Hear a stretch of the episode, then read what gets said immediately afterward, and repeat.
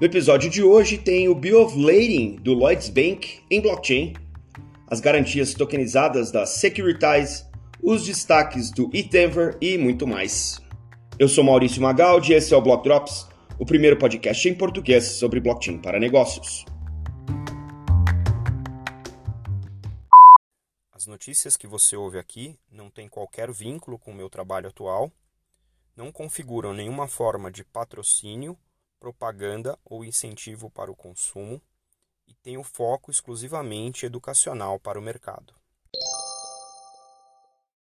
No primeiro drop de hoje, a gente volta a falar sobre um assunto que foi bastante frequente aqui há algum tempo atrás, que é a utilização de blockchain no trade finance, né, no comércio internacional. E essa notícia é uma notícia da entrada do Lloyds Bank, que é um dos principais bancos nesse segmento, né, de trade finance, financiando a importação e exportação em vários países, e anunciou que está se juntando à WaveBL, que é uma plataforma de documentação é, para trade finance baseada em blockchain. E essa foi uma das primeiras empresas a implementar a chamada Bill of Lading, né, de maneira eletrônica. Uma Bill of Lading é um pedaço de papel, usualmente é um documento né, assinado, formal, é, que é emitido né, pela, pelo, pelo terminal quando uma carga é embarcada. É, e esse papel ele controla de quem é a carga, uma vez que essa, é, esse container né, ele está dentro de uma, uh, de uma aeronave ou de um navio, né, de algum transporte, de algum modal, né, como se diz na indústria. É, de maneira mais simples, o exportador envia esse papel através de um portador até o importador, o que permite que o importador colete né, essa carga quando ela chega no outro terminal de destino. E, obviamente, é, papel você pode né, fraudar muito facilmente, e isso pode ser bastante resolvido com ah, assinaturas digitais, criptografias e blockchain. É, de maneira geral, os bancos utilizam essa negociação porque o volume de dinheiro em importação e exportação é razoavelmente alto, então tem uma série de garantias, seguros, créditos, né? Um dos acessórios ou dos instrumentos acessórios a essa Bill of Lading, é, que é uma, é uma, é uma carta né, de transporte, é também a carta de crédito, né? Letter of Credit, que é um, é um, um instrumento muito comum em trade finance, né? É, nesse momento, a estimativa é de que o mercado só utilize essas EBLs, né, as Electronic Bill of Lading, é, no máximo 2% de todo o volume que é negociado no mundo, o que é algo ainda muito pequeno e no mundo digitalizado que a gente vive, é até chocante que a gente tenha algo é, tão baixo, né? sendo que o benefício em eficiência e em segurança de utilizar algo dessa maneira é muito grande. A vantagem de você utilizar uma Bill of Lading eletrônica, ela é na questão da segurança e das garantias. Mas quando você pensa em utilizar uma Electronic Bill of Lading na blockchain, o que você pode associar a toda essa transferência né, de, de portabilidade ou de, é, ou de propriedade daquele uh, ativo digital é você começar a associar né, o que a gente chama lá de DVP, que é Delivery versus Payment né? É a entrega contra o pagamento. Então, se você está apresentando esse documento, a partir desse momento, né, como essa transação acontece e sensibiliza a blockchain, você pode liberar a contraparte, o pagamento daquilo, conforme a carga chega, você libera esse pagamento. Então, essa é uma, é uma das maneiras de utilizar blockchain para Electronic Bill of Lading. A segunda maneira é você associar ao registro né, daquele container correspondente àquela Bill of Lading é, a um GPS e fazer todo o head cambial né, de maneira a ser é, reduzido linearmente conforme a carga se aproxima do seu destino. Isso reduz também bastante né, o custo de seguro, reduz bastante o custo é, de, de câmbio dessa transação como um todo. Em geral, são feitas é, triangulando contra o dólar. Né? Então é importante pensar no blockchain não só como a tokenização dessa bill of lading, mas também como é, a associação né, da parte de liquidação do DVP, né, conforme esse ativo correspondente a esse registro digital na blockchain vai transitando. Então, tem vários cenários interessantes para serem explorados enquanto você tokeniza uma bill of lading numa blockchain. Então, interessante ver um banco tradicional como é o Lloyds, né, que participa de alguns pilotos, mas nunca foi algo assim muito proeminente. Nesse caso aqui está sendo, é, e vamos ver como é que essa indústria evolui, porque 2% de adoção de EBL realmente é muito pequeno numa indústria que ainda é muito voltada para o papel. E voltando aí no segundo drop é falar de tokenização. A Securitize é uma das principais startups aí do mercado, né, é, que faz tokenização de ativos reais, os chamados RWA, Real World Assets, e através da sua subsidiária chamada Securitize Credit, está lançando um produto bastante interessante que alavanca a tokenização para fazer empréstimos é, com garantia. Então, esse processo né, que a, que a Securitas está bolando é um processo em que você tokeniza os ativos, eles ganham liquidez on-chain, né, e você pode pegar esses ativos e utilizar para tomar empréstimo, é, dando eles como garantia, e isso tudo feito aí, né, essa construção toda feita dentro da blockchain, então tem todas as eficiências de você ter transparência, automação, programabilidade, composabilidade, então é bem interessante. Então, de acordo com a nota aqui, esse programa é chamado Securitize Earn e vai habilitar que você, tendo um ativo digital, criptomoedas, por exemplo, possa é, utilizar isso como garantia para tomar empréstimos em stablecoin. Um fenômeno bastante comum em DeFi, mas você também pode fazer isso com ativos né, tokenizados pela Securitize.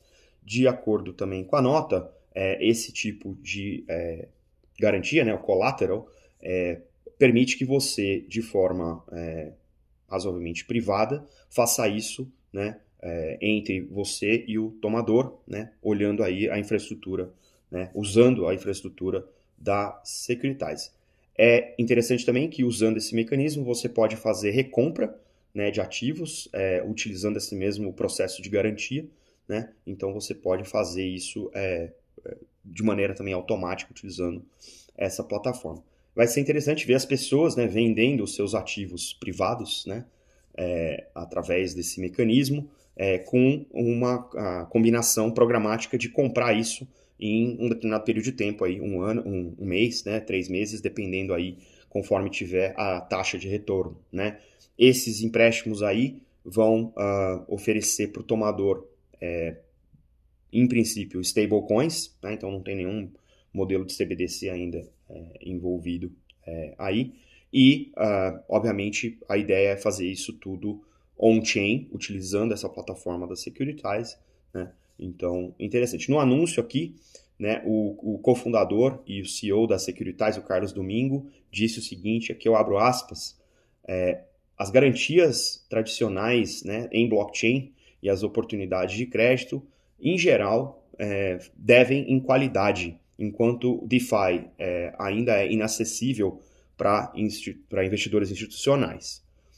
Os retornos on-chain, né, os retornos de produtos on-chain, são é, promissores, mas são também é, impactados pelos retornos que são ah, pouco ajustados a risco né, e com ah, acesso restrito a, a títulos digitais que gerem retorno em alta qualidade. Fecha aspas. Ou seja, estamos olhando aqui um produto que está ambicionando equalizar né, a, o acesso a DeFi para institucionais, para investidores institucionais, trazendo ativos de qualidade que gerem retorno para que esses ativos possam estar expostos né, a esse tipo de é, instrumentalização em garantia é, e ajustando esse retorno né, desse é, empréstimo ao risco associado àquele empréstimo. Ou seja, você tem é, acesso de dinheiro institucional ao mundo de DeFi através da plataforma da Securitize. Então, acho que esse, esse é, essa é a promessa e esse é, é o desenho né, aí é, da Securitize. Outra coisa que a nota traz aqui é que, obviamente, é, Securitize é uma empresa é, de DeFi, né? mas os, os grandes é, modelos aí de, de empréstimo desse, desse modelo estão ah, nos Estados Unidos. E os Estados Unidos ainda estão bastante impactados né, por uma falta de clareza é, nesse sentido. Então, a Securitize tem operado fora dos Estados Unidos, no Japão, por exemplo. essa subsidiária está baseada em BVI, né, British Virgin Islands, é, e o programa não está disponível nos Estados Unidos é, e nem em outras uh, jurisdições é, que têm ainda restrições em relação a esse tipo de estrutura. Vai ser interessante ver isso, porque esse é um, um produto que traz muita segurança para quem empresta, né? traz bom retorno e também traz um, um, custo de empréstimo menor para quem toma. Então, faz bastante sentido uh, usar essa tecnologia e vamos ver como é que isso avança dentro dos grandes mercados. No terceiro drop de hoje, a gente fala um pouco dos destaques do ETH Denver, ou Ethereum Denver. É, Para quem não conhece, essa é uma das principais conferências do ecossistema Ethereum. Eu tive a sorte de estar trabalhando aqui no Colorado essa semana e aproveitei para pegar o final de semana, o segundo final de semana do evento. É, vi algumas palestras, falei com um monte de gente bacana, é, perdi algumas coisas que eu queria ter, uh, ter participado, mas no final uh, o resumo foi que uh, existe aí um sentimento uh, bastante bullish, como a gente diz, né?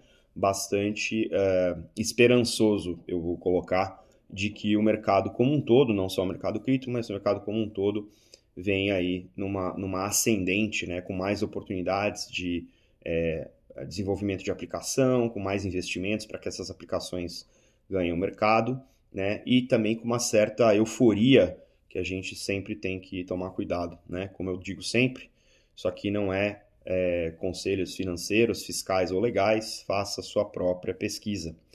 E eu queria comentar algumas coisas que eu vi que eu achei muito interessante então, em relação a temas que estão bastante aparentes, né? E alguns, alguns outros destaques. Uma coisa que está bastante é, visível é a questão da interseção entre inteligência artificial e cripto.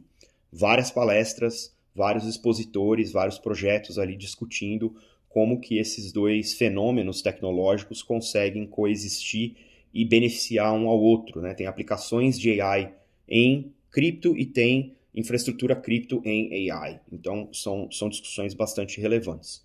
Outra coisa que estava gigante aqui no evento foi a presença de jogos de videogame em Web3. Muita coisa, muita coisa mesmo vários projetos pequenos, médios, grandes, é, inclusive uma, uma, área de arcade só com jogos Web3.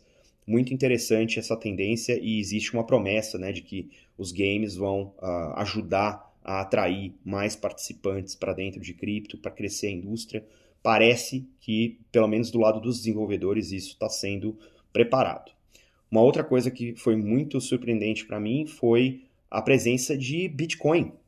Palestras painéis, é, keynotes, é, muito interessante, muito desenvolvimento no ecossistema Bitcoin. A gente vai tentar cobrir mais né, daqui para frente, porque vem muita coisa interessante, inclusive no nível do protocolo do Bitcoin. Uma palestra interessante é, com o Woody do Taproot Wizards. Foi bem interessante conhecer um pouco mais sobre as possibilidades aí do que vem uh, esse ano para o Bitcoin. Outro tema que para mim foi muito bacana ver foi uh, o foco em uh, fazer o onboard, né, de atrair pessoas, de trazer para a indústria através de uma experiência do usuário muito melhor. Palestras com o pessoal da Transac, painéis com o pessoal da Wallet Connect, que tocaram muito em cima disso e eu achei muito legal que isso agora é uma preocupação central né, da indústria. Eu sempre bato nessa tecla aqui. Bom ver que agora tem bons projetos realmente discutindo isso de maneira central. Uma surpresa para mim foi a presença dos políticos aqui dos Estados Unidos, né, voltando a sua atenção para cripto.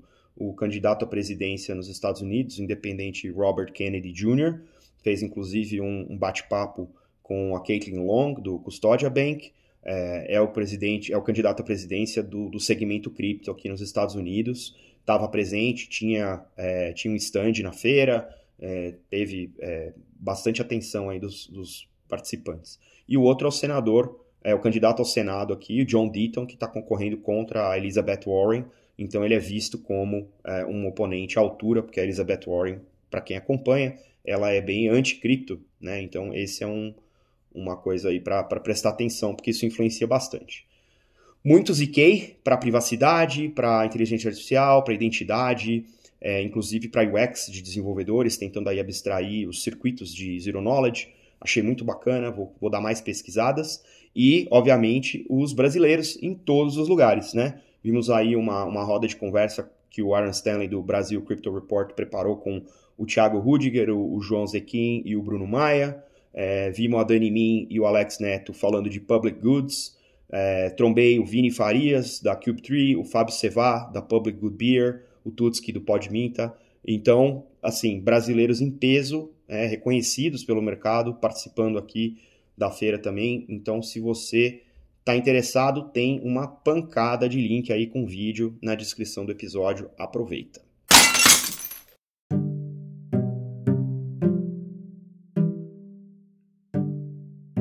E numa semana cheia de notícias, tem muito mais. A Midnight, que é uma partner chain focada em proteção de dados é, na Cardano, que é onde eu trabalho, abriu a sua DevNet para os desenvolvedores essa semana. O orçamento nacional da África do Sul inclui planos para stablecoins e criptomoedas. O BTG lançou a sua BTG Doll, a sua stablecoin de dólar, na Crypto.com, numa parceria estratégica com uma das principais exchanges do mundo. Os dados do portal Duni portal de análise de dados em blockchain, estão agora disponíveis através do serviço de nuvem da Snowflake. O fundo BlackRock anunciou o lançamento de um ETF de Bitcoin na Bolsa de Valores brasileira, a B3. A Ondo Finance, uma das principais tokenizadoras de tesouro americano, lançou a sua stablecoin USDY, USDY, na rede SUI, a Crossmint, que é um protocolo de onboarding para a Web3, adquiriu o provedor de infraestrutura de NFTs Winter. E o Lens Protocol, um dos principais exemplos de é, social media, redes sociais é, em Web3, agora está aberto para qualquer um. Antes era por convite e agora você pode simplesmente se inscrever.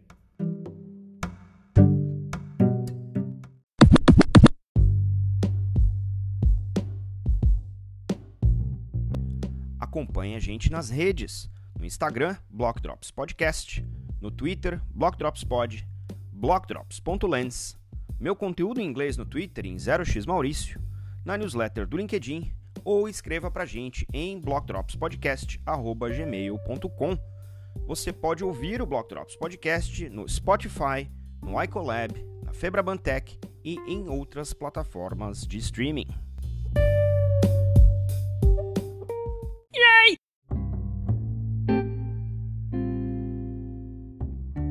E os salves de hoje, para quem compartilhou os links que você encontra na descrição do episódio, vão para John Ho, Gustavo Cunha, Stani Kulechov, Matt Olsen, Cássio Gusson, Katie Wheeler, Rodrigo Fernandes Touza e Aaron Stanley. Não se esqueça de deixar aí também as estrelinhas no seu tocador favorito. A gente fica por aqui. Stay rare, stay weird. LFG.